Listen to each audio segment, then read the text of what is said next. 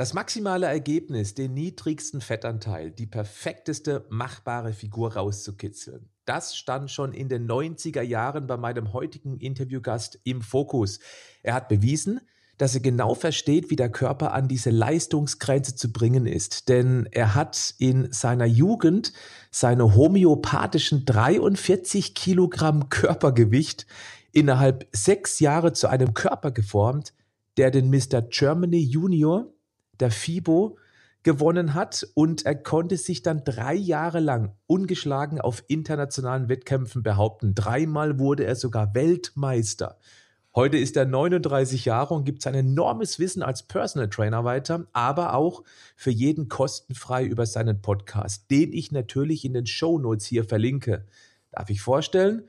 Poli Motevelitis. Ich hoffe, ich habe das richtig ausgesprochen. Schön, dass du heute mit dabei bist. Hallo Patrick, ich danke dir. Ja, hast du sehr gut gemacht. Ähm, der Name ist ja auch nicht ganz so einfach. Und, äh, Hört sich griechisch an. Jo, ziemlich auf jeden Fall. Also, also ich bin mega froh, dass ich heute in der Show sein darf bei dir. Ich bin mega froh drüber und habe mich total gefreut die ganze Zeit schon.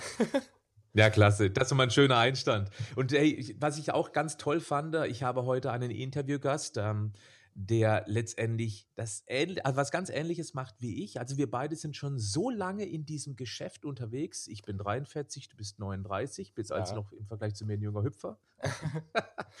und wir beschäftigen uns mit diesem Thema schon so viele Jahre leidenschaftlich und intensiv. Was hat sich denn aus deiner Sicht innerhalb dieser vielen Jahre verändert? Ja, ähm, also ich muss sagen, ich, ich bin in den 90ern gestartet. Äh, die 90er Jahre waren für mich aus meiner Sicht, aus meiner heutigen Sicht auch ähm, die goldenen Jahre im Bodybuilding. Also gerade mhm. wenn ich jetzt überlege, ich bin ähm, 1993 gestartet mit, wie du schon sagtest, homöopathischen 43 Kilo als 15-Jähriger. Ähm, ich hatte es in der Schule also nicht ganz so leicht. Und äh, bin dann halt ja. eben. du warst leicht und hattest nicht ganz so leicht. ich hatte ungefähr so ein dünnes äh, Selbstwertgefühl mit meinem Gewicht. Also es war, es war nicht ganz so cool in der Schule für mich. Und ähm, wenn ich jetzt mal so zurückblicke, ich habe 1993 bin ich groß geworden mit der Sportrevue, mit der Flex und ähm, mit, äh, mit großen Bodybuilding-Legenden, die heute Legenden sind, wie Kevin LeBron beispielsweise. Ja, oh, das war mein Lieblings-Bodybuilder, ja. Ja, und äh, auch einer meiner Lieblings. Sean Ray und Flex Wheeler. Flex Wheeler war für mich Perfektion pur, muss ich sagen. Mhm, mh. Und ähm, wenn ich jetzt so zurückblicke, da, der, die eine Seite ist natürlich ähm, positiv. Also ich muss sagen, Bodybuilding ist seit den 90ern natürlich viel ähm, populärer geworden. Es ist auch äh, viel massentauglicher geworden, äh, viel massenkompatibler vor, vor allen Dingen geworden, weil man einfach halt eben heute als Bodybuilder oder als Fitnesssportler nicht mehr blöd angeguckt wird, wie vielleicht in den 90ern noch. Mhm. Ähm, allerdings ähm, aus meiner Sicht ist es ein bisschen so, ähm, dass ich halt denke, Bodybuilding war halt früher, also ein Bodybuilding-Wettkampf war für mich früher ein großes Event ähm, wo man auch dann vielleicht äh, erst hinkam, wenn man dann auch entsprechend Trainingsjahre auf dem Buckel hatte. Das ist heute alles ein bisschen anders geworden. Also ich, ich sehe das in Facebook. Ich denke mir, die Leute schließen heute eine äh, ne Mitgliedschaft im, im, Fitnessstudio ab und fragen dann auch direkt danach, wo kann ich mich dann für den Wettkampf anmelden? also so in der Art, äh, so, so empfinde ich das heutzutage. Ähm, und das finde ich ein bisschen schade, weil einfach das, diese, diese, dieser Zauber vielleicht so ein bisschen verloren geht, aus meiner Sicht. Ich finde es natürlich trotzdem gut, dass das halt wirklich Bodybuilding-Wettkämpfe oder als Bodybuilding-Wettkämpfer, dass man dementsprechend auch heute noch eine gewisse Akzeptanz hat, die man früher vielleicht noch nicht so unbedingt so hatte. Ähm, das finde ich schon ganz schön. Aber wenn ich so das ganze, die ganze Industrie sehe, die ganze Fitnessindustrie, die dahinter steht, da muss ich für mich aus meiner Sicht sagen, ähm, ich glaube, wir verlieren uns so ein bisschen aus den Augen. Also das, was in den 90ern für mich angefangen hat, das ist nicht mehr das, was es heute ist. Also Liegt aber wahrscheinlich auch daran, es sind einfach unglaublich viel mehr Menschen, die heutzutage aus verschiedenen Gründen in ein Fitnessstudio gehen und früher stand tatsächlich noch ganz klar im Vordergrund nicht irgendwie der gesunde Rücken, oder ähm, dass man ähm, sich ein bisschen, dass, dass man ein bisschen Ausgleichssport macht, sondern eben früher war das tatsächlich so, ich gehe dahin und möchte einen dickeren Bizep oder Frauen wollen knackigeren Popo. Das hat sich massiv verändert. Wir haben natürlich auch boah, bestimmt eine zehnmal höhere Mitgliedschaft mittlerweile im Fitnessstudio, also an Menschen, die da aus unterschiedlichsten Gründen trainieren. Mhm. Und was natürlich heute auch sich massiv verändert hat, ist eben diese Selbstdarstellung, also dieses Selfie-Wahn mit, äh, mit ja. Smartphone, sich fotografieren, wenn man ein bisschen Bizep gepumpt hat.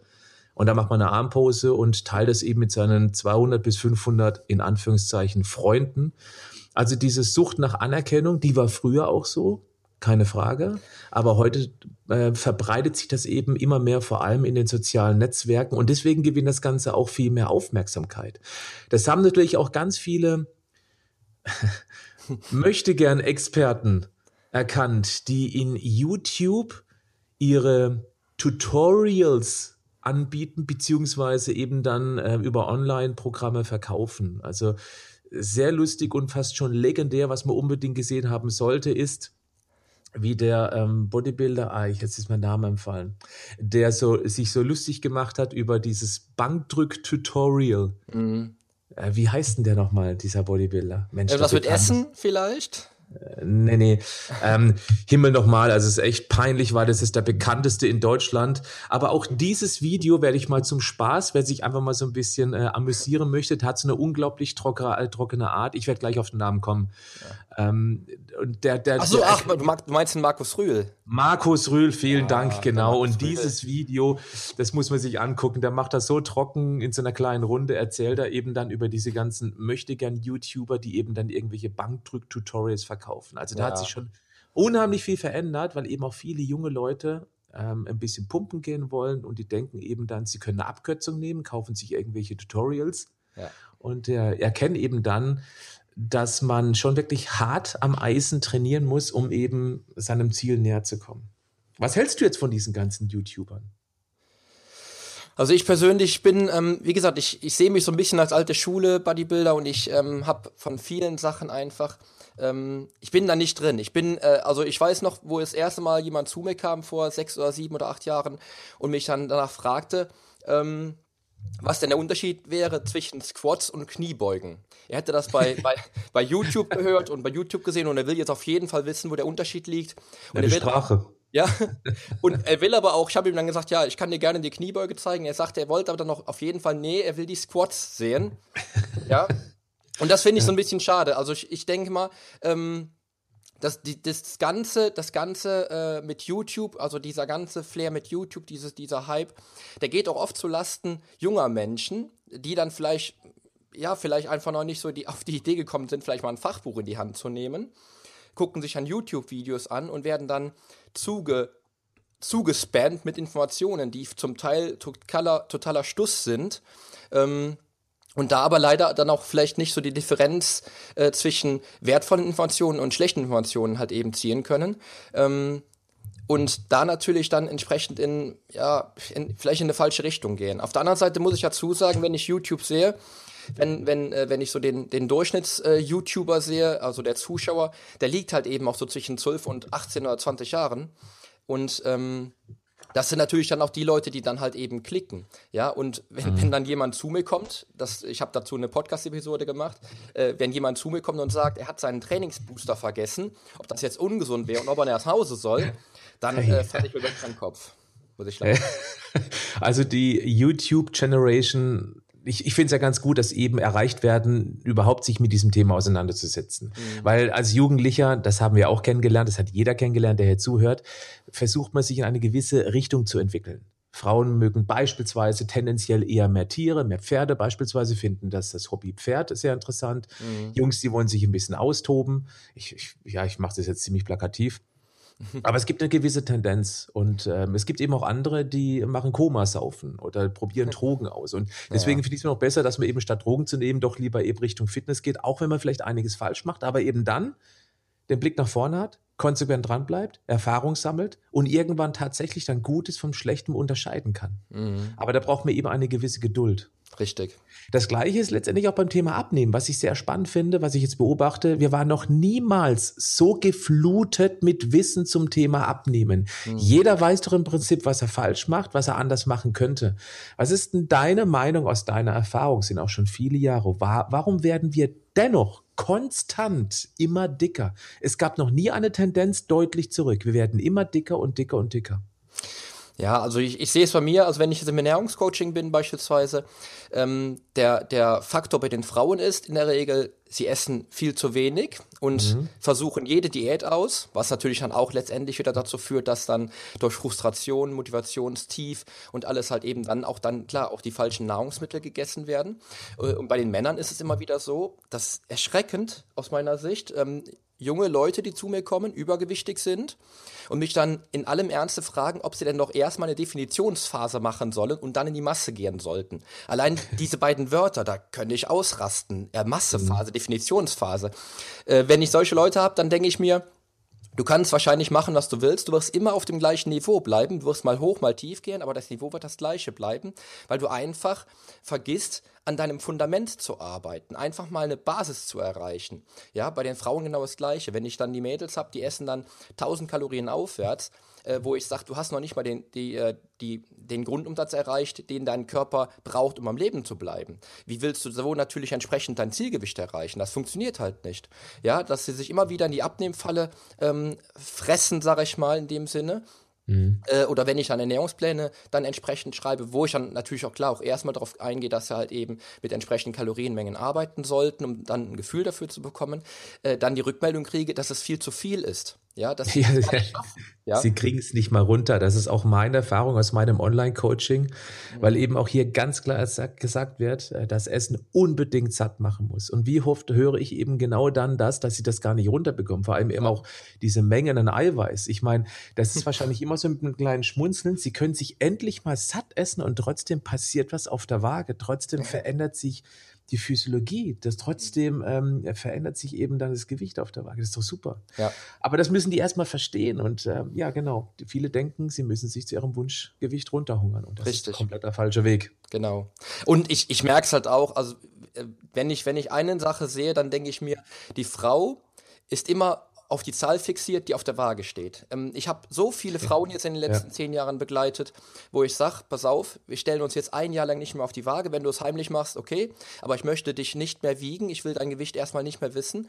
Ich will deine Körperzusammensetzung ähm, ver verändern. Die will ich verändern. Ich will, dass du, dass du siehst, dass du als Frau mit 60 Kilogramm ähm, genauso toll aussehen kannst wie mit 70 Kilo ja, äh, oder anders, anders gesagt. Ähm, wenn, wenn eine Frau zu mir kommt und hat Übergewicht, sagen wir mal 70 Kilo auf 1,60, ja, äh, und ich sag ihr, wir könnten die 70 Kilo halten, vielleicht eine Zeit lang, und du wirst deinen Körper ganz anders wieder, wiederfinden als vorher, dann ist das immer wieder ein Erlebnis. Wenn, wenn eine Frau sieht, mhm. ich guck, ich gehe von der Zahl weg und ich gucke mir nur den Körper an. Wenn, wenn eine Frau innerhalb von, von einem ersten Trainingsjahr bei mir, sagen wir mal, fünf Kilo an Muskelmasse zulegt, vielleicht aber nur fünf Kilo insgesamt auch verliert vom, vom Gesamtgewicht, wird der Körper ein ganz anderer sein. Ja, mhm. und das muss die Frau erstmal verstehen. Da ist der Mann eigentlich weiter, sage ich mal vom Denken her. Der Mann, der, wenn ich Männer trainiere, da geht's eher um, um die, um die, ähm, um das Aussehen, um die Optik erstmal. Und der guckt gar nicht so sehr auf die Waage. Auch wenn, auch wenn da vielleicht der übergewichtige Mann trotzdem immer noch jeden Tag am Anfang auf der Waage steht. Aber bei den Männern ist das eher angekommen, dass auch Muskelmasse aufgehört werden soll. Was bei den Frauen ja eher nicht der Fall ist. Wenn ich Frauen habe, die sagen mir dann, ich will auf jeden Fall abnehmen, ich will aber auf keinen Fall Muskelmasse aufbauen. dann, dann, dann, dann, muss ich dann manchmal mit Bildern kommen von äh, Profi-Bodybuilderinnen und dann, und dann erklären, guck mal, diese Mädels hier, die trainieren seit 20 oder 30 Jahren, die haben Muskelmasse, ja, da wirst du aber niemals hinkommen mit dem Trainingsplan, den ich dir schreibe oder mit der, mit der Leistungsfähigkeit, die du hast oder mit dem, ähm, Zeitbudget, was du hast. Das wirst du ja. niemals schaffen. Ich glaube, wir Männer hätten gerne mal diese Angst. Ja, Oder ich, ich finde es immer wieder lustig, wenn dann die Frauen halt sagen, also ich kann, wenn ich die Beine trainiere, werden meine Beine unheimlich dick. Das wird unheimlich schnell, geht das. Ich habe dann riesen Beine und ich kann immer, ja, wenn das ja, mal so genau. wäre. Oder dicke Arme durch rosa Hanteln. Genau, ja, genau. Ach, klasse, ja, genau. Also der Blick ins Fitnessstudio ist sowieso lustig, dass äh, ganz grob kann man sagen, Frauen tendenziell, so, so war das früher bei mir, als ich noch als Fitnesscoach gearbeitet habe, Frauen tendenziell ganz klar immer Cardio. Mhm. 30, 45, teilweise 60 Minuten auf dem Stepper habe ich heute noch einen riesen Respekt vor, wer das schafft. Hm. Hätte ich überhaupt keine Lust zu. Und Männer tendenziell eben dann irgendwo in der Handelecke. Ja. Das hat sich mittlerweile schon ein bisschen durchgemischt, weil auch die Frauen verstanden haben, dass das Krafttraining tatsächlich wesentlich mehr für die Gesundheit, aber vor allem für die Figur bringt. Immer mehr Frauen erkennen das. Und äh, der Blick ins Fitnessstudio finde ich auch sehr interessant, ähm, weil eben auch heute noch, genau wie früher, trotzdem, auch wenn Krafttraining eben jetzt ein bisschen populärer geworden ist, auch für die Figur, nicht nur für die äh, Gesundheit, mhm. dass trotzdem ganz viele Zeit im äh, Fitnessstudio vergeuden. Ja, das ist es. Also ich denke mal, äh, gerade bei dem Ausdauer, bei dem Ausdauerthema, ich habe Frauen, die kommen dann zu mir, die, ähm, bevor ich die dann ähm, halt eben als Trainer dann auch begleite, die erzählen mir dann, was sie halt trainiert haben. Und in, der, in aller Regel ist es so, dass sie 90 Prozent der Zeit im, im Ausdauerbereich ähm, verbr verbringen. Ja? Mhm. Wenn ich dann sage, dass das, was du da, was du da gemacht hast, eher deinem, deinem Ziel entsprechend äh, kontraproduktiv wäre, dann werden erstmal große Augen gemacht. Und dann heißt es dann immer, ja, aber äh, ich will ja auch Fett abnehmen, ich will ja Fett verlieren. Ja? Aber dann denke ich mir, ja, aber was ist denn mit dem Nachbrenneffekt beispielsweise nach dem Krafttraining? Der Muskel, der braucht bis zu drei Tage bei dem großen Muskel, bis er sich entsprechend regeneriert hat. Und das ist ja die Zeit, wo du dann auch entsprechend mehr Energie verbrauchst. Ja, was ist denn damit? Ja, ähm, Laufen ist eine, ist eine total natürliche ähm, Bewegung. Der Mensch sollte laufen, viel, sich, sich viel bewegen. Aber wenn es um die Körperzusammensetzung geht, um die Körperform, dann ist ein Widerstandstraining aus meiner Sicht immer noch die beste Lösung. Und da ist es immer so, dass ich halt versuche natürlich die Zeit möglichst effektiv zu nutzen, weil ich natürlich logischerweise, ich habe viele Manager, die ich trainiere, viele, viele Menschen, die halt eine Firma leiten, die dann auch zu mir kommen und sagen, ich habe halt nicht viel Zeit, ich will aber die Zeit, die ich habe, will ich effizient mit einem Personal Trainer nutzen. Und da will ich das Beste rausholen. Mhm. Und es ist halt wirklich so, dass ich, dass ich in dem Fall dann immer das Ausdauertraining komplett erstmal außen, außen vor lasse, Warm-up und Cool-down, ansonsten nur, nur Krafttraining halt mache. Ja, definitiv. Was sind die wichtigsten Kraftübungen aus deiner Sicht? Auf jeden Fall die Kniebeuge, Kreuzheben. Das Quad haben wir gelernt. Ja, nicht ja, das, die Kniebeuge, genau, sondern das Quad. Das, das Quad, genau. Ja. Ähm, Bankdrücken, ganz, ganz äh, effiziente Bewegung. Über Kopfdrücken, ähm, mhm. eine der wichtigsten Übungen für die Bauchmuskulatur. Ja, mhm. ja klar, die Rumpfmuskulatur stabilisiert, natürlich. Ja, genau. Und Rumpfrotationsübungen beispielsweise. Äh, mhm. Scheibenwischer zum Beispiel. Oder ähm, die, die, wir damals noch äh, kennengelernt haben, äh, Kapitänsstuhl mit Drehungen etc. Mhm. Ähm, grund grundsätzlich eigentlich, sage ich mal, es gibt eine Handvoll Übungen. Ich könnte einen Trainingsplan schreiben mit, mit sechs oder sieben Übungen und den Trainingsplan könnte ich die nächsten 20 Jahre so schreiben, weil, weil grundsätzlich der Mensch lernen sollte, sich funktionell zu bewegen. Und wenn man jetzt ja. beispielsweise eine Kniebeuge sieht, mit maximaler Hüftextension oben, mit, mit, mit tiefen Stand unten, wo die, mhm. wo die Kniegelenke maximal mobilisiert werden müssen, wo wirklich was, was bei rumkommt für den ganzen Körper, ischiochorale Muskulatur, die angesteuert wird, der Gesäßmuskel, der angesteuert wird dann sind das wirklich so Dinge, oder beim Kreuzheben auch die, die Rumpfmuskulatur, die da gekräftigt wird. Ähm, dann sind das wirklich Dinge, die der Mensch im Alltag auch nutzen kann. Also ich finde, es gibt nichts Schlimmeres, als wenn ich mit, mit einem Klienten fünf oder sechs oder zehn Wochen Kreuzheben mache und ich sag dem, heb mal bitte das Gewicht ab, wir müssen abbauen, nimm, nimm mal die Kettlebell und äh, pack mal zusammen und er hebt die dann mit einem runden Rücken. Ja, ja. hat er nichts gelernt. Dann hat er nichts gelernt. Das passiert seltenst. Zum Glück mittlerweile muss ich sagen, weil ich trichter das den Leuten ein. Das, mhm. was du hier im Training lernst, das möchte ich, dass du, ins, dass du es im Alltag umsetzt. Ja, wenn ich also beibringe, ähm, beim Kreuzheben mit einem geraden Rücken ein Gewicht zur Hochstrecke zu bringen, dann möchte ich, dass du auch beim Einkaufen das Gleiche machst. Oder mhm. beim, kind, beim Kind anheben. Wir haben mittlerweile auch zwei Zwillinge, die äh, jetzt 14 Wochen alt sind. Und 14 Wochen? Genau. 14 ja, Wochen. schlaflose Nächte. Ja, diese Nacht auch gefiebert ein bisschen. Also ich habe auch wenig geschlafen. Ich glaube so ungefähr zwei bis drei Stunden diese Nacht geschlafen. ja. Aber auch da, ähm, ich, ich habe auch natürlich Familienväter, Mütter, die ich trainiere, wo ich sage, ähm, auch dein Kind, dein Kind wird permanent schwerer. Du kannst, es, du kannst es mit einem runden Rücken anheben, aber es sollte nicht dein Ziel sein. Versuch auch da mit einem geraden Rücken zu arbeiten. Es tut dir gut und äh, das Kind freut sich auch, wenn es nah bei der Mama ist und nicht weit weg über einen langen Hebel ge gehalten werden sollte. Ja, das ist richtig. Und letztendlich auch das Kind hochheben aus einer tiefen Kniebeuge. Ich früher als Fitnesscoach, ich habe noch in meiner Ausbildung gelernt, dass man die Knie nicht unter 90 Grad bringen soll. Also eine Kniebeuge ja. nur so weit runter, bis die Oberschenkel parallel zum Boden sind. Was ja ein völliger Quatsch ist. Ja, absolut. Aber so hat man das früher noch gelernt. Also selbst in der Ausbildung früher hat man falsche Dinge gelernt. Genauso mhm. wie erst, dass ab 30 Minuten die Fettverbrennung beginnt. ja. Da sieht man schon, was sich eben auch in, der Sache, in Sachen Wissenschaft alles getan hat. Und solche Ideen geistern eben heute noch immer in den Trainingsplänen herum, wenn man den Leuten mal äh, zuguckt im Fitnessstudio, wie sie trainieren. Was ja. sind denn Übungen im Fitnessstudio, die aus deiner Sicht völlig überflüssig sind? Ähm, das kommt immer auf das Ziel an, würde ich sagen. Also es gibt, es gibt so, so Sachen, wenn ich einen Neuling habe, dann finde ich es total okay, dass der sich an Maschinen setzt und erstmal grundlegende Abläufe lernt, um den Muskel auf die Bewegung vorzubereiten. Mhm. Ja.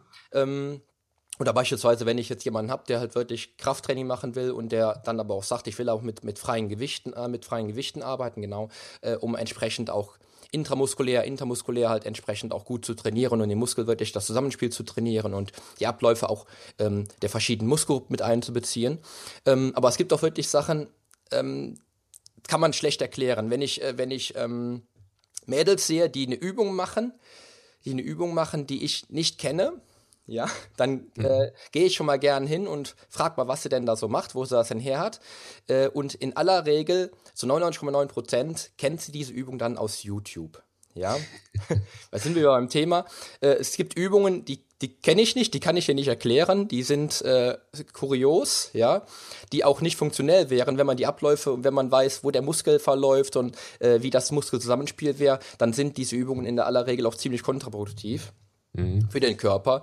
Ähm, aber das, das, das sieht man oft. Ich, ich könnte dir jetzt nicht sagen, was wäre jetzt, was wäre jetzt unpassend ähm, äh, im Fitnessstudio, welche Übungen sollte man jetzt nicht machen. Das sind also genau diese Dinge, die ich dann nicht machen würde, die, die man halt eben dann aus YouTube kennt und die einfach kontraproduktiv sind. Also letztendlich ist es immer eine Zeit-Nutzen-Relation, die man da mal sehen muss. Wenn eine Frau beispielsweise sagt, sie möchte gerne abnehmen, sie möchte eine bessere Silhouette haben, und ähm, dann viel Po-Übungen macht, vielleicht noch was für die Waden mhm. oder vielleicht was für die Armrückseite, Abduktor, Adduktor, dann sage ich, das mag ja alles im gewissen Maße funktionieren, aber eine Grundübung oder Grundübungen wären in deinem Fall erheblich besser geeignet. Mhm. Ich sehe so viele Frauen, oder ich sah sie früher als Fitnesscoach, die dann mit einer Zeitung in der Hand in einer Abduktormaschine, das ist das, wo man reinsitzt und die Beine auf und zu macht, nach links und rechts,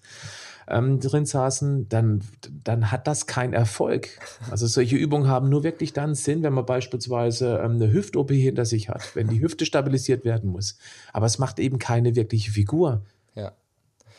Okay, ja, dann, dann weiß ich, worauf du hinaus wolltest. Genau, das, das kenne ich nämlich leider auch. Das wäre dann das, was man nicht im Fitnessstudio machen sollte. Ähm, das ist, ich bin, wie gesagt, ich bin alte Schule.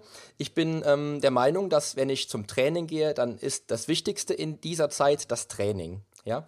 Und ähm, wenn ich an Leute sehe, die äh, beim Bankdrücken sind, bei, in der Bank, auf der Bankdrückbank liegen und über sich ein Handy halten und dann versuchen, den, den Auslöseknopf zu drücken, ja, dann frage ich mich, was machen die mit ihrer Zeit? Oder äh, wenn, wenn sich eine Gruppe von Jungs dann zusammenstellt, vielleicht, einer macht, einer von denen macht dann vielleicht äh, beispielsweise Bizep Curls, sieht ja toll aus, und ein anderer steht dann davor, der dann Bilder macht von den beiden oder von den dreien das ist dann immer so eine Sache. Da ist dann der ähm, Nutzen, Zeit-Nutzen-Faktor einfach so ein bisschen äh, neben der Kappe. Oder auch, wie du schon sagst, das klassische Beispiel mit der Adduktormaschine oder mit der Beinpresse habe ich es auch schon gesehen. Bei der Beinpresse dann ein Mädel, was dann äh, die, ich weiß nicht, was es war, liest, die Enjoy oder auch immer die Zeitschrift. Und du fragst dann, ist das Gewicht zu leicht? Nein, nein, geht. Geht schon. dann, äh, dann ist das schon leider so ein bisschen dabei. Oder halt eben auch die Mädels, die dann wirklich drei Stunden am Stepper stehen. Die kommen dann nach, nach, nach dem Training zu dir und sagen, ähm, mein Körper verändert sich einfach nicht, ich will aber schlanker und knackiger werden. Und ähm, dann fragt man sich auch, na, was hat man denn da falsch gemacht als Fitnesscoach? Ne? Wenn man dann, also im Fitnesstraining, im Fitnessstudio was ist da schiefgelaufen? Und das ist so das, wo ich dann denke, da ist der Nutzen, äh, äh Nutzen-Kostenfaktor einfach halt eben, oder Nutzen, wie sagt man, Zeit. Die Effizienz einfach. Genau, die Effizienz, die Effizienz ist einfach nicht gegeben. Genau. genau, die ist nicht gegeben. Und das ist halt auch das Thema, wo ich sage, die Leute wollen ja heute alle in kürzester Zeit möglichst gute Resultate erzielen. Dann sollten sie auch sich fokussieren. Dann, ähm, ich bin im Training maximal fokussiert. Ähm, mir neben der Kniebeuge, neben dem Kniebeugen-Break kann ein Blumentopf auf den Boden fallen, äh, in tausend Stücke fallen. Ich sehe das nicht, ich kriege das nicht mit, weil ich maximal fokussiert bin auf das, was ich, was ich halt eben vor mir sehe. Mein Ziel, mein Traumkörper, äh, meine Vision, wie ich nächstes Jahr, wie ich in zehn Jahren aussehen will. Ähm, einfach halt eben immer wieder mit dem, mit dem Ziel vor Augen, heute und morgen besser zu sein, als ich gestern war. Und das kann man wirklich nur schaffen, wenn man das Handy im Spind lässt, ähm, wenn man sich maximal fokussiert, wenn man vielleicht in meinem Fall, ich, ich mag es am liebsten, alleine trainiert. Ich bin kein Typ, der mit zwei oder drei Leuten trainieren kann, weil ich einfach meine, meine Satzpausen einhalte, meine, meine Wiederholungszahlen einhalte. Ich bin da sehr akribisch für ein Trainingshandbuch. Ähm, das ist so ein bisschen so das, was ich leider vermisse, was, was in den 90ern ganz anders war. In den 90ern hast du keine Leute gesehen, die dann groß rumgequatscht haben. Die haben trainiert, die Leute. Ja, stimmt. Die Und du hast gerade. Ja. Ja, genau, Poli, du hast, ich muss unbedingt unterbrechen, weil du hast es gerade in deinem Satz oder in deinen Sätzen was ganz Wichtiges gesagt, was nicht untergehen darf. Du bist fokussiert und das ist die Frage eben, genau, kann man das lernen? Und eigentlich hast du die Frage schon beantwortet, denn du hast gesagt, dass du dir äh, vorstellst, wie du in fünf Jahren oder in drei oder eben in zehn Jahren aussiehst. Und das ist ein ganz wichtiger Tipp. Und meine Erfahrung zeigt doch, alle erfolgreichen Menschen, es ist völlig egal, in welchem Bereich diese Menschen erfolgreich sind. Es muss nicht Sport sein, es kann kann alles sein. Ja. Kann eine Familie sein, das kann eben äh, bei einem sozialen Projekt sein. Alle diese Menschen haben eines gemeinsam. Sie haben eine Vision. Sie sehen sich schon jetzt in ihrem Kopfkino so, wie sie eben dann in drei Jahren, in fünf Jahren, in zehn Jahren sein wollen. Und das erzeugt eine Sogmotivation. Und dann hast du auch erst die Chance, einen wirklichen Fokus auf die Sache zu haben und ihn nicht permanent von allem möglichen links und rechts von zum Beispiel einem herunterfallenden Blumentopf ablenken zu lassen. Mhm, genau, genau. Das ist auch mein Thema. Ich bin, ähm, ich bin mit 19 Jahren das erste Mal Weltmeister, nee, mit 21 Jahren das erste Mal Weltmeister geworden. Und ähm, das ist, ich erzähle die Geschichte gern, weil ich, weil ich immer wieder denke, die Leute sollen daraus was lernen. Ich habe, ähm, als, ich, als ich 19 wurde, bin ich ähm, zu FIBO gefahren. Niemand hat daran geglaubt, dass ich da irgendwie was, was abreißen könnte.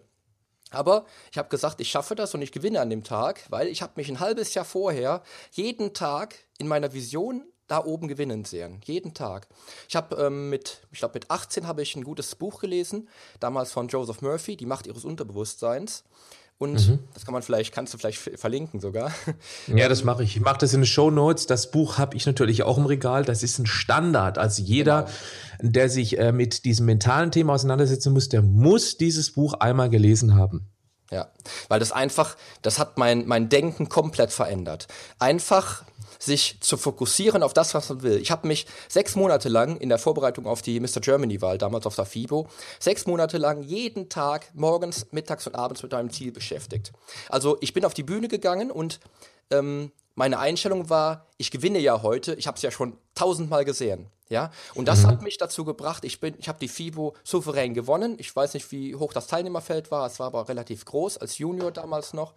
Und vier Wochen später bin ich nach Griechenland gef geflogen und bin Weltmeister im Junioren-Bodybuilding geworden. Und ich habe das gesehen, ich habe ich, ich hab mich darauf fokussiert. Und ich weiß auch, dass es war bei all meinen Wettkämpfen, bei meinen großen drei äh, Weltmeistertiteln war es so, ich habe es immer wieder gleich angewendet. Ich habe mich, sobald die Vorbereitung begann, mental auf das Ganze eingestellt. Ich habe es im Training eingesetzt, Vorstellungstraining angewandt, um auch eine entsprechende Leistung zu bringen. Ich habe beispielsweise meine Trainingssätze, die habe ich vor dem Satz im Kopf schon durchgespielt, um einfach das Gefühl mitzunehmen. Ich habe ich hab die Kniebeuge gefühlt ähm, in meiner Vorstellungskraft. Wie fühlt die sich gerade an mit dem Gewicht? Und ich habe sie dann beim, beim, beim Handeln, beim, beim Trainieren selbst zum Teil sogar besser ausgeführt, als in meinem Kopf durchgespielt. Und das war das, was mich auf jeden Fall drei Jahre lang an der Spitze gehalten hat. Meine, meine mentale Kraft eindeutig. Es gibt einen ganz wichtigen Punkt. Damals als 19-Jähriger hattest du ja relativ wenige Verpflichtungen links und rechts deines Trainings. Das heißt, in dieser Zeit einen Fokus auf so eine Sache zu entwickeln und dreimal am Tag sich auf einen Wettkampf mental vorzubereiten und sogar jeden Satz vor dem Satz einmal durchzuspielen, das braucht ja alles Gehirnressourcen, das braucht Aufmerksamkeit und alles, was Aufmerksamkeit benötigt, verbraucht gewisse Ressourcen, die wir dann für andere beispielsweise Probleme beziehungsweise Herausforderungen nicht mehr haben. Mhm. Jetzt hören uns aber heute viele Menschen zu, die haben ein Alltagsleben, die haben einen Job, die haben wahrscheinlich auch Familie. Das heißt, die haben ganz viele andere Dinge zu erledigen. Und die können nicht dreimal am Tag ein bestimmtes Ziel visualisieren. Und für all die Menschen möchte ich auch gerne jetzt an dieser Stelle mal einen kurzen Tipp geben. Und Poli, du bist da bestimmt auch bei mir. Mhm. Es gibt eine optimale Sendezeit für so ein Kopfkino. Und das ist abends vor dem Einschlafen. Ja, definitiv. Das heißt, äh, man muss sich eine Situation vorstellen, die man sich gerne wünscht, wo man gerne hin möchte. Und wenn man das dann vor dem Einschlafen bewusst einmal durchspielt, Und da reicht es auch, wenn man einfach mal sich vornimmt, okay, ich denke jetzt mal 30 Sekunden über meine Wunschfigur, über meine Wunschleistungsfähigkeit, Fitness, über meinen Wunschjob, über meine Wunschbeziehung nach. Wie soll es da aussehen? 30 Sekunden reichen erstmal, denn äh, aus den 30 Sekunden werden sehr bald sehr viel mehr, weil man merkt, dass es einem echt gut tut, abends so ein Kopfkino zu durchleben. Und diese ja. Chance, die kann man auch nutzen, wenn man links und rechts ganz viele Alltagsherausforderungen zu bewältigen hat, weil 30 Sekunden abends vorm Einschlafen, die kosten keine Energie, die geben einem sogar einen besseren Schlaf, denn man lenkt auch automatisch damit von seinen typischen Problemen ab, mit denen man sonst eher einschlafen würde. Richtig. Das heißt, wir fokussieren uns auf das Positive und nehmen das mit in die Nacht und ja, das mag sich jetzt ein bisschen esoterisch anhören, ist aber tatsächlich sehr gut belegt. Und ich glaube, alle erfolgreichen Menschen nicken hier an dieser Stelle auch ab. Wenn man sowas abends mit ins Bett nimmt, ist die Chance, das zu erreichen, dramatisch höher, als wenn man eben abends seinen Gedanken völlig freien Lauf lässt und dann häufig eher in eine Negativspirale der Probleme eben da letztendlich drin untergeht. Genau, genau. Ich würde sogar noch mal eine, eine, halbe Minute weitergehen und die 30 Sekunden auch noch mal nutzen. Ich äh, mache das auch seit drei oder vier Jahren mittlerweile. Ähm, so eine Art Rückschau, eine positive Rückschau nenne ich das für mich. Ähm, die Probleme, die dann im Alltag entstanden sind an dem jeweiligen Tag, spiele ich im Kopf durch und spiele dann die positive Lösung mit. Also wenn ich mhm. beispielsweise ein Problem habe, was dann, was sich dann negativ, was dann negativ beendet wurde, was man vielleicht auch nicht beeinflussen konnte in dem Moment, spiele ich dann im Kopf aber positiv durch. Dass es dann positiv beendet wurde, dass dann das Gespräch, was im Streit endete, dann im doch wieder in Glück endete. Das bringt auch viel. Also das merke ich, das mache ich jetzt seit drei, vier Jahren. Ich nutze es für mein Business, äh, weil es ist auch nicht immer leicht in der heutigen Zeit natürlich, sich am Markt durchzusetzen. Mhm. Und ähm, das ist oft, ähm, das ist für mich ein, ein, ein, Problemlöser, ein Türöffner, der mir dann am nächsten Tag wieder frische Ideen bringt und das, der mich am nächsten Tag positiv auch wach, auch, auch wach werden lässt, auch aufwachen lässt, positiv. Ohne mit dem Problem am, vom Vortag wieder nachzudenken und wieder Energie zu verbrauchen. Das wäre nochmal ein Tipp von mir. Genau, also letztendlich ist es das, was hätte ich heute besser machen können? Genau. Das ist die Frage. Genau. Finde ich gut. Nochmal ganz kurz zurück zum Thema Figur. Mhm. Wie wichtig ist das aus deiner Sicht das Thema Ernährung und wie wichtig das Training? Hast du auch für dich so eine prozentuale Verteilung? Ja, mit den Prozenten bin ich immer so ein bisschen, es ist halt schwierig. Man kann es, ähm, man, es gibt man, man kann es ja nicht Prozentzahl. Es ist eher so ein Gefühl, würde ich mal genau. sagen. Genau.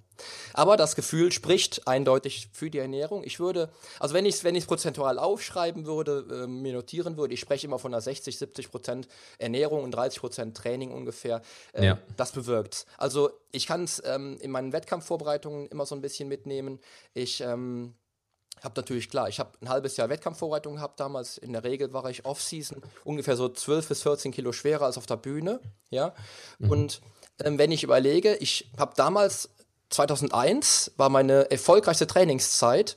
Da habe ich dreimal die Woche für ungefähr 25 Minuten trainiert und habe die bahnbrechendsten Ergebnisse erzielt auf der Bühne in dem Jahr, weil ich bin Gesamtsieger geworden bei der WM ähm, und meine Ernährung war maximal fokussiert. Das heißt, ich habe okay. mein, mein, Training runtergebrochen auf von 28 Stunden pro Woche auf anderthalb Stunden pro Woche und ich habe aber viel, viel bessere Ergebnisse erzielt, was natürlich einmal damit zusammenhängen kann, dass mein, mein Training maximal fokussiert war, wirklich, äh, dass ich in, in die drei Einheiten so viel stecken konnte wie sonst in zwölf Einheiten in der Woche oder in 14 Einheiten in der Woche, ja, und ich habe meine Ernährung halt entsprechend halt angepasst. Und okay, stopp. Lass uns gerade mal an diesem Punkt ganz kurz verharren. Mhm. Du erzählst gerade, du bist Weltmeister geworden mit, in dem Fall klar, mit jahrelanger Vorbereitung, selbstverständlich. Mhm. Aber in dieser Vorbereitungsphase für den Wettkampf hast du eineinhalb Stunden pro Woche trainiert, korrekt? Yes, äh, genau, ha, genau. Okay, was genau hast du da trainiert? Ich kann es übrigens sehr gut nachempfinden. Es gab viele Jahre, wo ich dann nur viermal die Woche eine halbe Stunde trainiert habe und es war eine sehr effektive Zeit. Ja. Also was, was war so dein Training? Äh, mein Training damals 2001 äh, war auf Heavy Duty basierend. Ja, ich habe ja. hab von, ich habe das Mike Menzer Buch, ich habe Dorian Yates gelesen in dem Jahr. Ähm, ich war einfach komplett äh, fokussiert auf Heavy Duty, auf maximale Leistung bei minimalem Einsatz. Ja, und das ist auch immer noch mein Prinzip. Ich trainiere immer noch äh, dreimal die Woche sehr, sehr stark und zwei bis dreimal die Woche ein bisschen leichter, wo ich auf Technik achte. Techniktraining mhm. beispielsweise. Heavy Duty war in meinem Fall, ich habe ähm, drei bis vier Übungen gemacht mit jemals maximal einem maximalen äh, Trainingssatz. wo ich wirklich volle Power gegeben habe. Also das heißt weit über die gefühlte Leistungsgrenze hinaus, rein ja. in die autonom geschützten Reserven. Exakt. Also ich habe wirklich das rausgeholt, was mein Körper im, im äh, in, Lebens, in lebensbedrohlichen Situationen hätte, hätte aufbringen können. Ich habe damals in der Zeit aber auch mit dem Trainer trainiert, sechs Monate lang, und konnte mich dann halt auch wirklich dann ohne Angst beim Bankdrücken oder ohne Angst bei der Kniebeuge halt eben dann auch entsprechend halt fordern. Ohne dass ich jetzt bei der Kniebeuge zusammengebrochen wäre, weil keiner mehr hinter mir stand oder neben mir stand. Ja, also natürlich. du brauchst, ja. brauchst jemand hinten dran. Du brauchst jemand als Unterstützung, ja. Ja, genau. Also bei der Kniebeuge waren es drei Leute, links, rechts, hinten. Das, Was war deine maximale Kniebeuge? Äh, damals äh, in dem Jahr 210 Kilogramm, bei, bei guter Tiefe auch entsprechend. Ja, Wahnsinn, ja. Meine Beine waren entsprechend immer gut, meine Beine waren auch immer mein, mein Markenzeichen, äh, aber ich sah auch immer die Relevanz der Kniebeuge, weil die Kniebeuge, ähm, ich habe die erste Kniebeuge damals gemacht und ich war komplett am Ende. Mein, ich hatte Muskelkater in den Armen, in der Schulter, im Rücken und ich habe gedacht, ich habe doch nur die Beine trainiert. Wieso habe ich Muskelkater? ja, und ähm, ich, ich sehe das immer, wenn ich, wenn ich Leute im Fitnessstudio sehe und äh, die dann wirklich stundenlang trainieren, dann versuche ich ihnen immer das Beispiel mit dem Löwen klar zu machen. Der Löwe ist im Tierreich das Tier, was die größte Muskelmasse hat. Und das Tier, was auch mit am faulsten ist in der, im ganzen Tierreich. Der hat einmal am Tag, hat er seine, hat er, geht, wenn er auf Beute zugeht, hat er seine Energie, die er verbraucht und den Rest des Tages ruht er sich aus. Aber er hat eine riesen Muskelmasse. Und das müssen müssen sich die Leute eigentlich beim Training eigentlich wirklich zunutze machen, dass man wirklich, dass man wirklich durch weniger, aber dafür hochleistungsfähigeres Training mehr erreichen kann, als wenn man den ganzen Tag trainieren würde. Ja, und bei der mhm. Ernährung ist es ähnlich. Wenn ich, wenn ich die falschen Sachen esse und im Kaloriendefizit bin, werde ich trotzdem nicht leistungsfähig sein. Das ist klar. Mit dem Kaloriendefizit werde ich, werde ich Gewicht verlieren, aber ich werde nicht die Leistungsfähigkeit haben. Ja, das, das vergessen die Leute auch oft. Die zählen ihre Kalorien ab ja, oder fragen mich, wie viel Kohlenhydrate sie nehmen sollen, ob sie drei Gramm oder vier Gramm weniger nehmen sollten. Aber die kommen nicht auf, auf, auf, auf den grünen Zweig, weil sie das Falsche essen. Ich bin deswegen auch sehr, sehr skeptisch und ich bin auch einer der wenigen, der das immer wieder kritisiert, wenn es immer wieder heißt, du musst doch nur weniger Kalorien essen, als du verbrauchst. Ja weil das, ähm, weil das eigentlich nicht stimmt. Es ist so nicht richtig. Das mag ja sein. Genau das, was du gesagt hast, dass man Gewicht verliert, aber dem Körper fehlen essentielle Nährstoffe, die ihn erst überhaupt leistungsfähig machen und überhaupt leistungsfähig macht und überhaupt, dass man auch ein Defizit durchhalten kann. Und das ist das ganz Entscheidende. Das heißt, satt zu sein, trotz ein äh, Kaloriendefizit, das ist der Trick. Mhm. Das macht die Menschen auf, auf lange Sicht erfolgreich. Richtig. Und da ist auch, ich sehe es in heutiger Zeit, es, ist, es war damals, glaube ich, noch schlimmer. Zu meiner Zeit war es, glaube ich, noch schlimmer. Aber in heutiger Zeit ist es immer noch nicht in den Köpfen angekommen, dass das Fett wichtig ist. Ich sage den Leuten, wenn du Fett verlieren willst, musst du Fett essen. Denn dann kann der Körper das entbehren. Wenn er nichts bekommt, kann er es nicht entbehren. Wenn ich dem, dem, ähm, dem Auto kein Benzin tanke, kann es nicht fahren, weil es braucht das Benzin ja. Ja? ja, natürlich. Alleine schon, weil man Fett braucht, um ähm, die Sexualhormone, Testosteron zu produzieren. Das Muskelaufbauhormon schlechthin. Und es ist wichtig ja. als Grundbausubstanz für das Gehirn. Das heißt, Menschen, die fettarm essen, vor allem liebe Männer, Achtung Männer, Männer, wenn ihr fettarm esst, dann ähm, kastriert ihr euch und ihr verblödet. Richtig. Gut, der Vorteil ist, man, man vergisst, dass man eigentlich früher mal scharf war. Ob das jetzt ein Vorteil ist, weiß ich nicht. Aber Fett ist wichtig und Fett macht eben nicht automatisch Fett. Ja, genau. Nee, äh, ganz das Gegenteil. Und das mit der Konzentrationsfähigkeit, das ist, das ist ein ganz, ganz wichtiger Bestandteil. Wenn ich mich mit Leuten unterhalte, äh, das ist jetzt die Woche war das, da erzählt mir einer, dass er eine Diät macht, dass er im Defizit ist und dass er sich, dass er sich fettarm ernährt. Und dann sage ich, was isst du denn dann? Ja, keine Kohlenhydrate, nur Eiweiß. Sag ich, ja, und Fett? Ja, Fett auch nicht. Da denke ich mir, wie soll das, wie soll das enden mit dir? wie soll das enden? Ja, er nimmt auf jeden Fall gut ab. Da sage ich, ja, ja du genau. hast irgendwie so ein bisschen Muskelmasse verloren. Richtig, wie lange? Genau, das ist es. Das ist leider noch nicht angekommen. Und wenn, wenn das funktioniert, eigentlich weiß heutzutage jeder, was er machen soll. Man hat so viele Möglichkeiten. Internet, Google, Wikipedia. Ähm, ja, man könnte ja die richtigen YouTuber suchen. Facebook gibt es auch immer wieder gute, wirklich gute Seiten oder sehr, sehr gute Blogs im Netz die ich auch ähm, äh, sehr gerne lese, wo man, wo man vieles gutes Wissen bekommen kann. Aber die Leute greifen sich scheinbar irgendwie immer das Falsche raus und die haben aus der Flut an Informationen einfach so viel, dass sie gar nicht mehr wissen, was sie tun sollen. Darum kommen dann Diäten zustande, die sinnlos sind und dann, äh, wenn, wenn ich das schon höre, if it fits your macros, wenn ja, ich das ja. schon höre, ja, fürchterlich. Für die, die nicht wissen, was es bedeutet, das heißt einfach, ähm, ja, wenn man letztendlich seine Kalorienzahl zu sich nimmt, ist alles gut, es ist völlig egal aus was. Ja. ja ob das jetzt reine Zuckerkalorien sind, reine Billig-Burger-Kalorien, ist egal. Also das ist das Prinzip, was aus meiner Sicht auf lange Sicht äh, katastrophal ist, gar keine Frage. Absolut, absolut. Wir sind schon fast am Ende, aber ich habe noch ein paar wichtige Fragen, die ich unbedingt loswerden möchte. Zum Beispiel, ob du Nahrungsergänzungen nimmst, beziehungsweise deine Kunden. Ja. Was hat sich bei denen dadurch verändert? Ähm, ich habe damals in den 90ern bin ich gesponsert worden von einer, von einer Firma wo, oder von mehreren Firmen, wo ich halt viel ausprobieren konnte. Ich habe für mich mittlerweile auch für, und für meine äh, Klienten ähm, so eine Handvoll Nahrungsmittel, Nahrungsergänzungsmittel, die ich empfehlen würde. Ähm, es ist immer sinnvoll, ein Proteinpräparat zu verwenden, weil einfach Purine, die, die, ähm, die schlechten die, äh, die halt Harnsäure produzierenden, äh, Harnsäure produzierenden Mittel halt eben wegfallen. Ähm, aus dem Fleisch, ja, zum Beispiel. Mhm. Zum Beispiel aus Fleisch. Es geht halt flott und man kann auch mal zwischendurch, mal wirklich, wenn man morgens keine Zeit zum Frühstücken hat oder, oder nicht frühstücken kann, dann schreibe ich den Leuten beispielsweise einen Proteinshake auf. Mhm. Ähm, Gesundes Fastfood, sagen wir es einfach mal so. Zum, zum Beispiel, genau, so könnte man es bezeichnen. Dann äh, finde ich BCAAs sinnvoll ja, Isoleucin, Leucin und Valin, mhm. was einmal Muskelschutz bildet, gerade in der Diätphase, wo man dann tatsächlich vielleicht ein bisschen Gewicht abnehmen will und aber auch ähm, was auch durch Studie belegt ist, dass es Muskelmasse aufbaut durch die Zusammensetzung der Aminosäuren. Ja, mhm, ja. aus meiner Sicht ein sehr sinnvolles Nahrungsergänzungsmittel. Also gerade dann, wenn man eben unterkalorisch fährt, wenn man wenn man äh, äh, isokalorisch fährt, weiß ich nicht, ob das so viel Sinn macht, wenn man eben ausreichend Protein zu sich nimmt über mhm. die normale Ernährung bei einer ähm, hypokalorischen Ernährung, ja. also leicht runter, dann genau. auf alle Fälle um ja. das Krafttraining herum. Ja. ja, genau. Bei einer hypokalorischen Diät auf jeden Fall.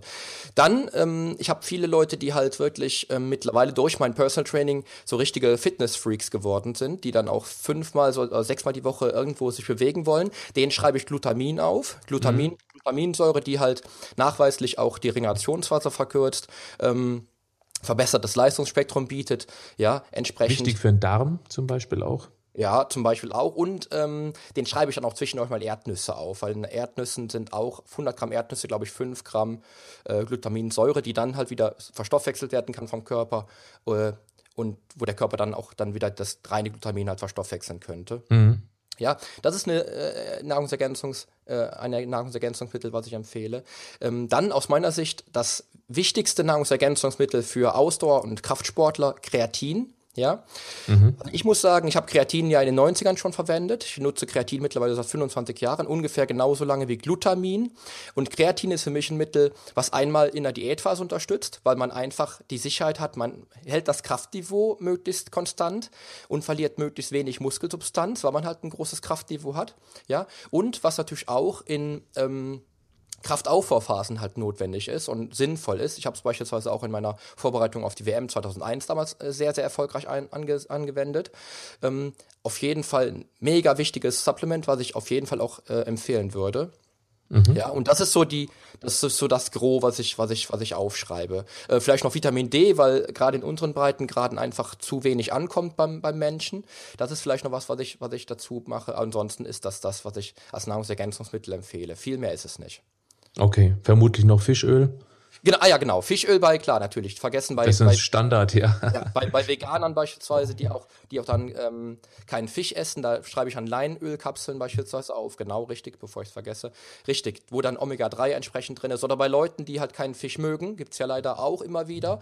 Ähm, ja. Dann ist Fischöl auf jeden Fall im Ernährungsplan mit drin. Mhm. Definitiv, genau, natürlich. Genau. Okay. Vergessen.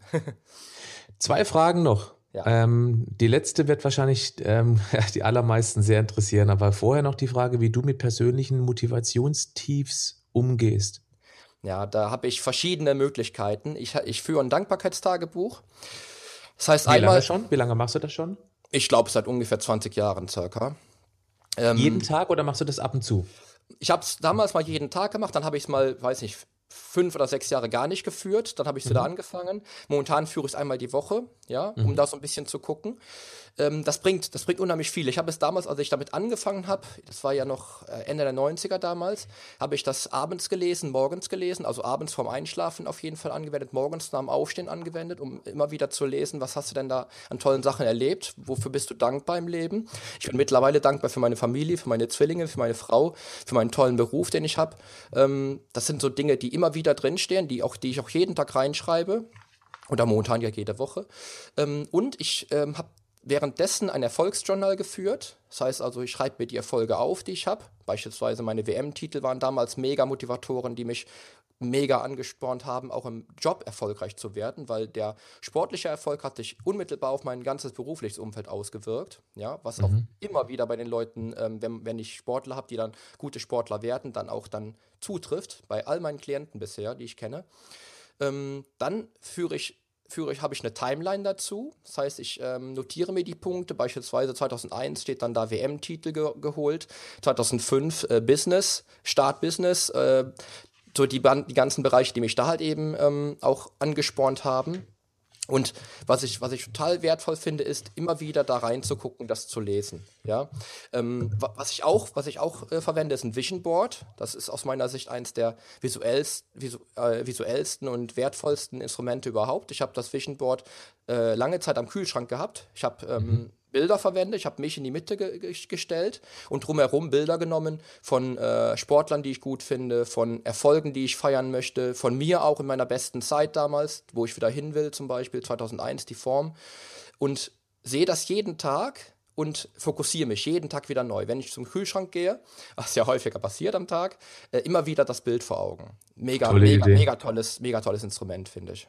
Absolut. Das passt auch wunderbar zur letzten Frage, dieses Vision Board, dieses Fotos von anderen um dich herum, denen du gerne nacheiferst oder mhm. beziehungsweise Erfolge, die du feiern möchtest. Mhm. Verrat uns doch bitte mal, einen Fotoshooting-Trick. Das heißt, was können wir ganz kurzfristig tun, um das Gesamtbild positiv zu beeinflussen? Wenn man beispielsweise eine Hochzeit feiert, es ist immer so dieses, ähm, zur Hochzeit möchte man das bestmögliche Bild abgeben, aber eben auch, wenn man sagt, ich möchte im halben Jahr ein Fotoshooting machen, wie bereite ich mich dann kurz vor dem Fotoshooting möglichst optimal vor, um darauf das, vor, das beste Bild zu haben? Ja. Aus meiner Sicht, ähm, um das beste Bild zu, zu erhalten, ist es sich in die, in die schönste Lebenssituation reinzufühlen. Also wenn, wenn du von mir ein Bild machen möchtest äh, und ich habe einfach, ich habe ein, ein Stimmungstief und ich fühle mich nicht gut, dann ist es so, dass ich Musik brauche, ähm, mein Lieblingsmusikstück beispielsweise, wo ich schon vielleicht dann schon in eine andere Atmosphäre komme, in ein anderes Feeling komme und sag mir einfach, ähm, dein, dein tollstes Erlebnis in deinem Leben. Und wenn, wenn, mir jemand, wenn mich jemand fragt nach meinem tollsten Erlebnis im Leben, dann ist das, dann ist das damals mein, der Start Bodybuilding, dann ist das der letzte WM-Titel, wo ich Gesamtsieger wurde und die Geburt meiner Kinder. Bei, bei den drei Dingern bin ich glücklich. Da, da wirst du das beste Bild von mir machen können. In, Eindeutig, eindeutig. Okay, dann, das heißt, das da geht es um, um, die Ausstrahlung bei dem Foto. Aber was ich meinte ja. ist, ob das irgendwie so eine Art Ernährungstrick gibt, so be beispielsweise ein Drei-Tage-Plan, ein Sieben-Tage-Plan, dass man vor klassisch aus dem Bodybuilding, so kenne ich das von früher, ich mache ein Beispiel. Du trinkst unheimlich viel Wasser. Ah, okay, okay. Und dann zwei Tage vor dem Fotoshooting reduzierst du eben auf einen halben Liter am Tag, um praktisch, damit der Körper eben das Wasser rausschwemmt und du eben deine für das Fotoshooting bestmögliche Figur hast. Das meinte ich mit ah, so einem okay, Fotoshooting-Trick. Ach so. Ja, das ist dann eindeutig. Also ich bin äh, ein klassischer, ich, ich mag ketogene Ernährung sehr, sehr gern. Mhm. Aus meiner Sicht ist ketogene und Low Carb Ernährung, ich nenne es nicht Low Carb, ich habe es damals auch nicht so genannt, aber äh, man, man nennt es heute so, ist es aus meiner Sicht das, was am meisten bringt, was am schnellsten äh, Fett schmilzen lässt, definitiv, aus meiner Sicht, ja, aus mhm. meiner persönlichen, individuellen Sicht, das kann bei jedem Körper komplett anders sein. Bei mir funktioniert es sehr, sehr gut. Ähm, und damit entsprechend durch, die, durch die, den Entzug der Kohlenhydrate ähm, wird die Muskulatur halt einfach schneller sichtbar. Ja? Mhm. Ähm, der Körper entlädt sich in, in, dem, in dem Falle. Ja? Also ich ähm, sehe auch vielleicht ein bisschen flacher dann aus. Meine Brust. Wie viele Tage nicht, vorher? Ähm, drei Tage. Ich habe in der Regel habe okay. ich damals zum Wettkampf habe ich drei Eiweißtage gemacht und zwei äh, Ladetage. Das heißt also, ich habe drei Tage nur Eiweiß und Fett gegessen. Ja. Mhm und habe dann meine Glykogenspeicher wieder ungefähr, ich brauchte ungefähr 48 Stunden, um wieder maximal pralle Glykogenspeicher zu haben, habe ich dann wieder geladen. Geladen als, komplexen Kohlenhydraten. Das heißt jetzt äh, ganz kurz auf einen Punkt, also fünf Tage vor einem potenziellen Fotoshooting. Von fünf Tagen vorher tust du drei Tage minimalst Kohlenhydrate essen, vermutlich nur in Form von Gemüse, nicht mal ja, Obst, keine genau. Getreideprodukte, Richtig. kein Reis, keine mhm. Kartoffeln, kein gar nichts. Ja.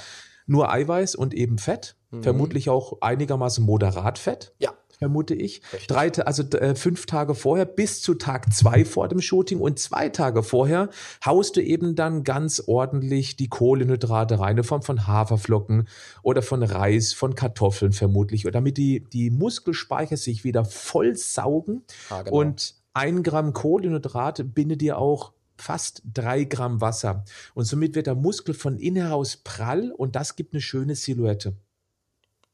Exakt, ja, genau, genau. Und, und, und dazu ist es wichtig dann, dass man auch den Wasserhaushalt im Auge behält. Ähm, bei den, bei den, bei den ähm, Entladetagen dann also mit, mit äh, Fett und Eiweiß entsprechend hochtrinken. Ich bin dann, beim Wettkampf bin ich zum Teil auf acht oder neun Liter hochgetrunken. Oh, Wahnsinn. Ne? Weil dann, weil ich habe natürlich die ganze Wettkampfvorbereitung auch. Ich trinke momentan, ich trinke so zwischen vier bis fünf Liter am Tag. Die trinke ich immer, eigentlich jeden Tag und auch damals mhm. schon zu der Zeit. Und habe dann in Wettkampfvorbereitung bin ich immer so auf, auf fünf bis sechs Liter gewesen. Und den letzten Tag, also die letzten ungefähr sind bei mir 18 Stunden circa, ähm, mhm. habe ich dann Wasserentzug ja, wo ich wirklich nur noch das Wasser brauche, um die, um die Glykogenspeicher zu, äh, um die Kohlenhydrate zu spalten, würde ich immer mal schlückchenweise dann, um dann auch, damit die Kohlenhydrate auch entsprechend halt verstoffwechselt werden können. Aber das ist dann alles. Und dann bin ich dann auf beim Shooting, ich habe, sagen wir mal 15 Uhr das Shooting, ich habe um 22 Uhr den Tag davor nichts mehr getrunken. Also okay. Ich, ich habe auch, ich hab auch das exakt äh, getimed und exakt dokumentiert in meinen damaligen Handbüchern. Ich bin Pingel in sowas.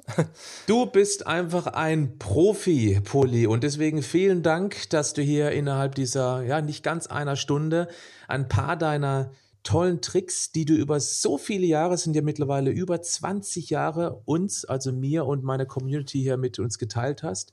Ich werde auf alle Fälle in den Show Notes auch deinen Podcast verlinken, denn wer äh, möglichst effizient und dann auch noch effektiv trainieren möchte, der ist mit Sicherheit auch gut damit aufgehoben, sich immer an die Seite von Profis zu stellen, um eben dort das Wissen abzutanken, was die sich über so viele Jahre und ja, Jahrzehnte angeeignet haben.